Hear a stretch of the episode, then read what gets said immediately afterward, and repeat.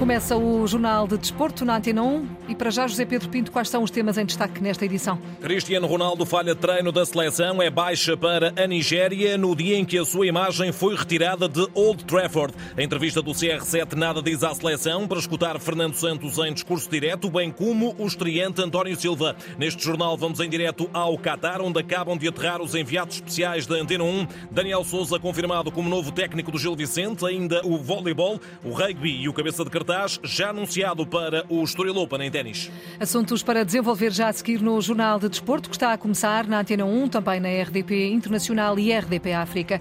A edição é do José Pedro Pinto.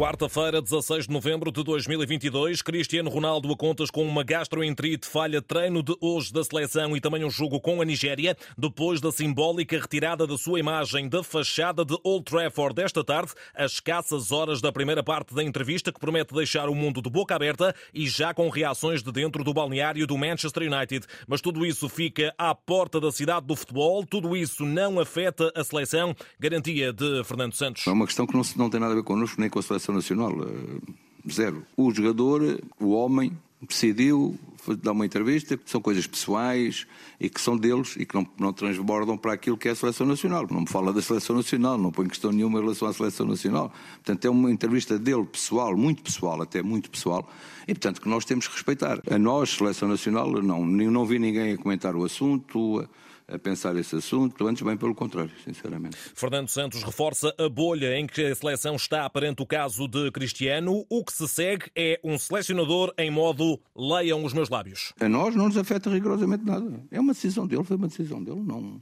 temos que compreender a decisão dele e respeitá-la. Já ainda há pouco tempo falámos aqui noutros casos e eu sempre disse que uma das premissas é respeitar. E então, quanto ao timing da indisposição de Ronaldo, é mesmo a sério? Se fosse um jogador qualquer, não punhamos essa questão, dizíamos que ele na realidade estava com, com um gastroenterite, é verdade, porque é verdade, e que com um jogador com gastroenterite tem dificuldade em treinar. Com Cristiano Ronaldo tudo pode ser já mais duvidoso, já pode ser assim mais complicado, não é mesmo.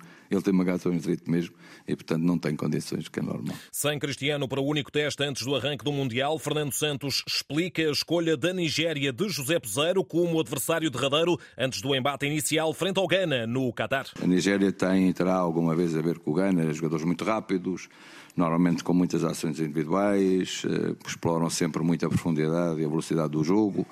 Uh, muito talentosos, não havia muito um leque muito alargado de, de, de equipas para jogar. Eh, tínhamos que realizar este jogo e, portanto, uh, o Peser também mostrou muito, muito interesse e muita vontade e disponibilidade para realizar esse jogo em Portugal, porque nós não o queríamos fazer fora daqui também. E, portanto, eh, foi uma escolha, acho que boa.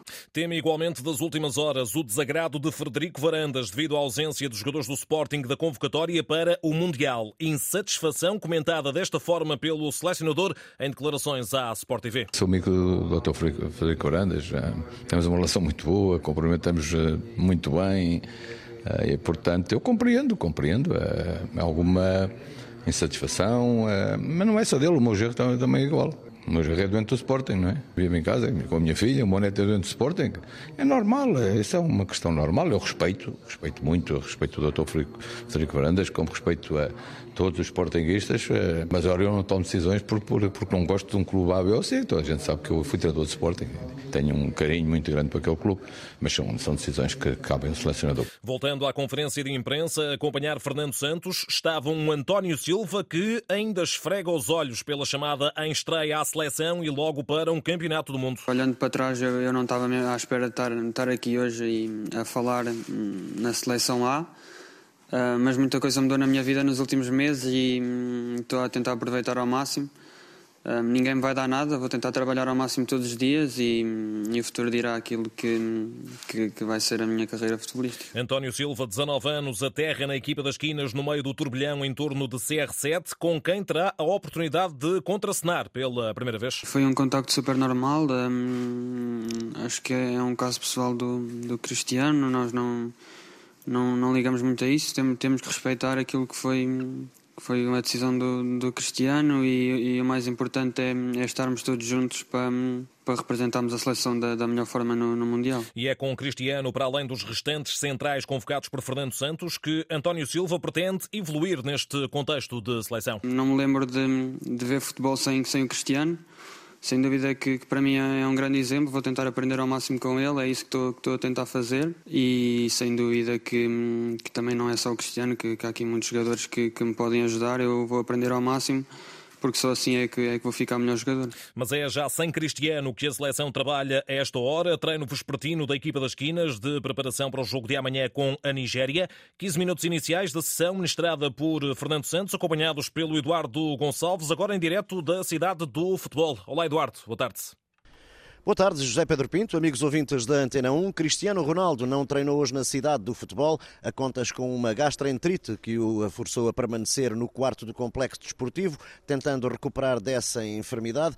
Treino sob chuva, pelo menos durante os 15 minutos abertos à comunicação social. Rui Patrício, Diogo Costa e José Sá, os guarda-redes, com trabalho específico orientado pelo técnico Fernando Justino. Os restantes 22 dividiram-se em dois grupos de 11 jogadores, cumprindo exercícios de aquecimento aquecimento e também o tradicional eh, meinho. A seguir, num só meio-campo, exercícios para apurar a qualidade dos passos e também de posse de bola. Ambiente tranquilo, boa disposição no grupo de trabalho. Amanhã, então, em Alvalade, Portugal-Nigéria, partida de ensaio para o arranque do Mundial frente ao Ghana, já no Catar. Jogo às 6h45 da tarde de amanhã para acompanhar com relato na Antena 1, RDP África e RDP Internacional. A atualidade continua a ser dominada pela entrevista de Cristiano Ronaldo, cuja primeira parte vai para o ar esta noite na Talk TV e na qual, para além do tema fraturante do Manchester United, Cristiano terá falado igualmente de Lionel Messi, avançou o jornalista responsável pela entrevista, Piers Morgan, nas redes sociais. Ora, do balneário do United surgiu nas últimas horas a primeira reação na voz do internacional francês Raphaël Varane. Dans les grands clubs, ça prend beaucoup d'ampleur. Euh, quand c'est une star comme Cristiano Ronaldo, encore plus. Nos grandes clubes há euh, sempre este tipo de conflitos e o mediatismo aumenta quando se fala de Cristiano Ronaldo. Nós, enquanto balneário, estamos a tentar euh, distanciar-nos da situação, mas é claro que tudo isto nos afeta e sabemos o que se está a passar e o que se está a dizer. Quanto ao futuro do Cristiano, o que quer é o melhor para o Manchester United. Qualquer que seja a decisão, iremos respeitá-la. Donc, euh, quelle que soit la décision, euh, en tant que joueur, on l'acceptera. Varane, em entrevista à rádio francesa Europe 1. É com este contexto particular que Portugal viajará sexta-feira para o Qatar, depois desse teste frente à Nigéria. E à espera da equipa das quinas estarão os enviados especiais da Antena 1 ao Mundial. Vamos em direto até Doha, ao encontro do Nuno Matos, porque, Nuno, muito boa tarde, importa traçar a radiografia do país que vai acolher este campeonato do mundo. Boa tarde, José Pedro Pinto. O Qatar não quer desperdiçar a oportunidade que lhe foi concedida pela FIFA a 2 de dezembro de 2010. Com cerca de 3 milhões de habitantes, sendo que locais não chegam aos 400 mil, e onde vivem 1.500 portugueses, e a quatro dias do arranque da grande competição, aquilo que dá para perceber é que este jovem país está mesmo preparado. Infraestruturas de topo, um aeroporto muito funcional, a rede de transportes com grande operacionalidade, hotéis, muitos deles imponentes, belos, luxuosos e de grande qualidade. Já nos cruzamos com dois dos magníficos estádios que irão receber o Campeonato do Mundo. Estádios com capacidade em termos de lotação que podem variar entre os 40 e os 80 mil espectadores. Ora, por esta altura, eh, o Qatar é vida, é cor, é energia. Já cheira a futebol. Fomos muito bem recebidos à chegada ao país por pessoas muito afáveis e disponíveis para ajudar. Está calor, claro que sim, mas longe dos 50 graus Celsius que se registram no verão, eh, por agora 32 de máxima, 25 de mínima, calor sim, mas bem suportável. A seleção portuguesa, que só chega sexta-feira à noite ao Qatar, a Doha, irá ficar alojada a cerca de 30 km da capital, no hotel Al Samir Autograph Collection, um luxuoso hotel de 5 estrelas, onde Portugal já montou grande parte do seu quartel-general. Seleção das Quinas, que será mesmo uma exceção, já que 24 das 32 seleções irão ficar alojadas num raio de 10 km. Por exemplo, o Brasil irá ser vizinho da Antena 1. Praticamente toda a gente vai estar em Doha ou nos arredores e terá de haver também muita atenção às questões de segurança. São só as primeiras impressões eh, por parte da Antena 1 mas a ideia que fica é que o Qatar está globalmente preparado para receber este campeonato do mundo. Recordamos as palavras de Bin Khalifa Al Thani, irmão do atual emir do Qatar, quando a FIFA deu a organização do Mundial ao país. Obrigado por terem apostado na mudança. No Qatar vão ficar orgulhosos de nós e do Médio Oriente. Não os vamos desiludir, pois que assim seja. Nuno Matos, na companhia de Paulo Sérgio, acabados de aterrar em Doha, os enviados especiais da Antena 1 ao Mundial do Qatar, cuja caminhada até ao dia inaugural prossegue com a realização de vários encontros de preparação. Esta quarta-feira, destaque para a goleada da Argentina sobre os Emirados Árabes Unidos 5-0. Otamendi foi titular, o companheiro de equipa no Benfica, Enzo Fernandes, foi suplente utilizado. Já o Irão de Carlos Queiroz perdeu com a Tunísia por 2-0. Mehdi Taremi, avançado do Futebol Clube do Porto, foi titular, substituído ao intervalo.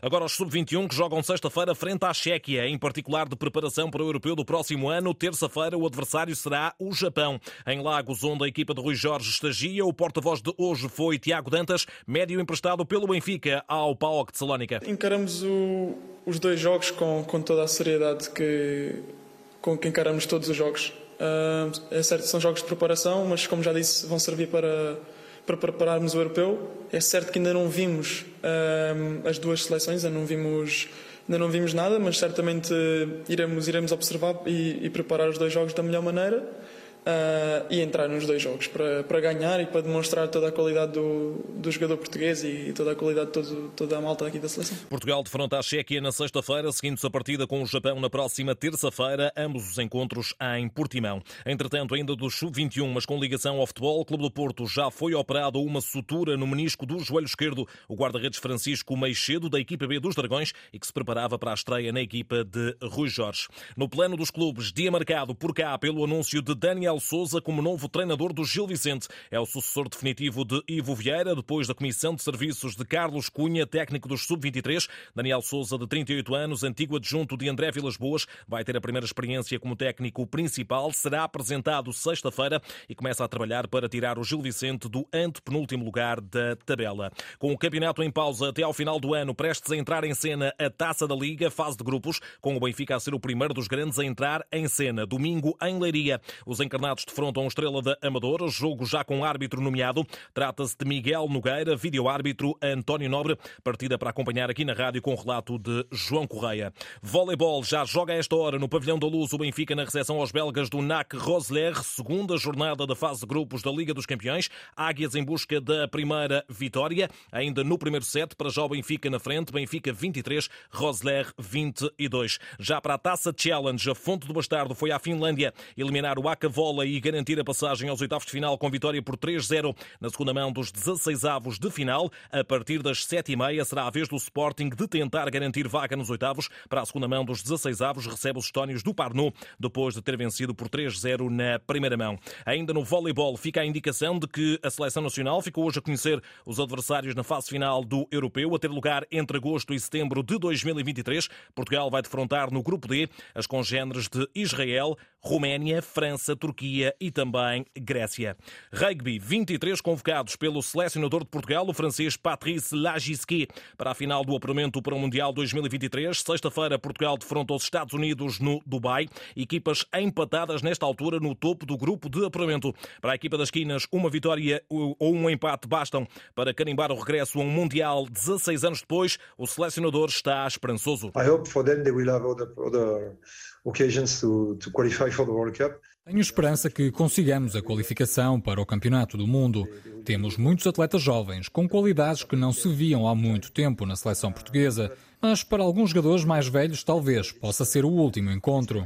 Espero que não seja. Contudo, temos 1% de hipóteses, por isso, sinto que estamos mais preparados que nunca. Estamos juntos há algum tempo e sentimos que podemos ser mais confiantes. O decisivo Portugal-Estados Unidos está marcado para as três e meia da tarde de sexta-feira. No ténis, não será apenas Casper Ruud a colorir o Estoril Open de 2023. O norueguês, atual número 4 do mundo, é o cabeça de cartaz anunciado hoje pela organização, mas mais nomes fortes virão, assegura na Antena 1 o diretor do torneio, João Zelhão. Temos conseguido todos os anos trazer grandes nomes do ténis ao Millennium Estoril Open. Tenho mais algumas negociações em curso Uh, e vamos ver se, se, chegaremos a bom porto ou não, mas, mas por enquanto estamos muitíssimo contentes de, de anunciar aquele que é o jogador, o jogador, com o melhor ranking de sempre no, no, no quadro do, do Milano Steel Open.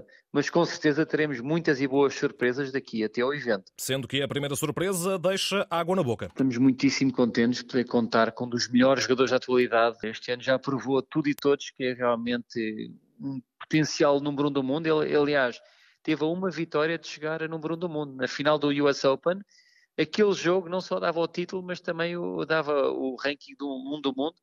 Foi para, o, foi para o Carlos Alcaraz, que acabou por ganhar. E uns meses antes também chegou à final de Roland Garros, perdendo apenas para o gigante Rafael Nadal, que já ganhou esse torneio 14 vezes. João Zilhão, entrevistado por João Gomes Dias. O Estoril Open 2023 realiza-se de 1 a 9 de abril no Clube de Ténis do Estoril. E é com mais ténis que saímos de cena para assinalar a passagem de João Domingues aos oitavos de final do Challenger de São Leopoldo, no Brasil. O português afastou o neerlandês Max Ux em 2 sets, 7-6, com 7-0 no tie-break e ainda 7-5 nos parciais. Terá agora pela frente o anfitrião Daniel Dutra da Silva. Está assim fechado o Jornal de Desporto na Antena 1, também na RDP Internacional e RDP África. Lembro que a informação desportiva está em permanência em desporto.rtp.pt.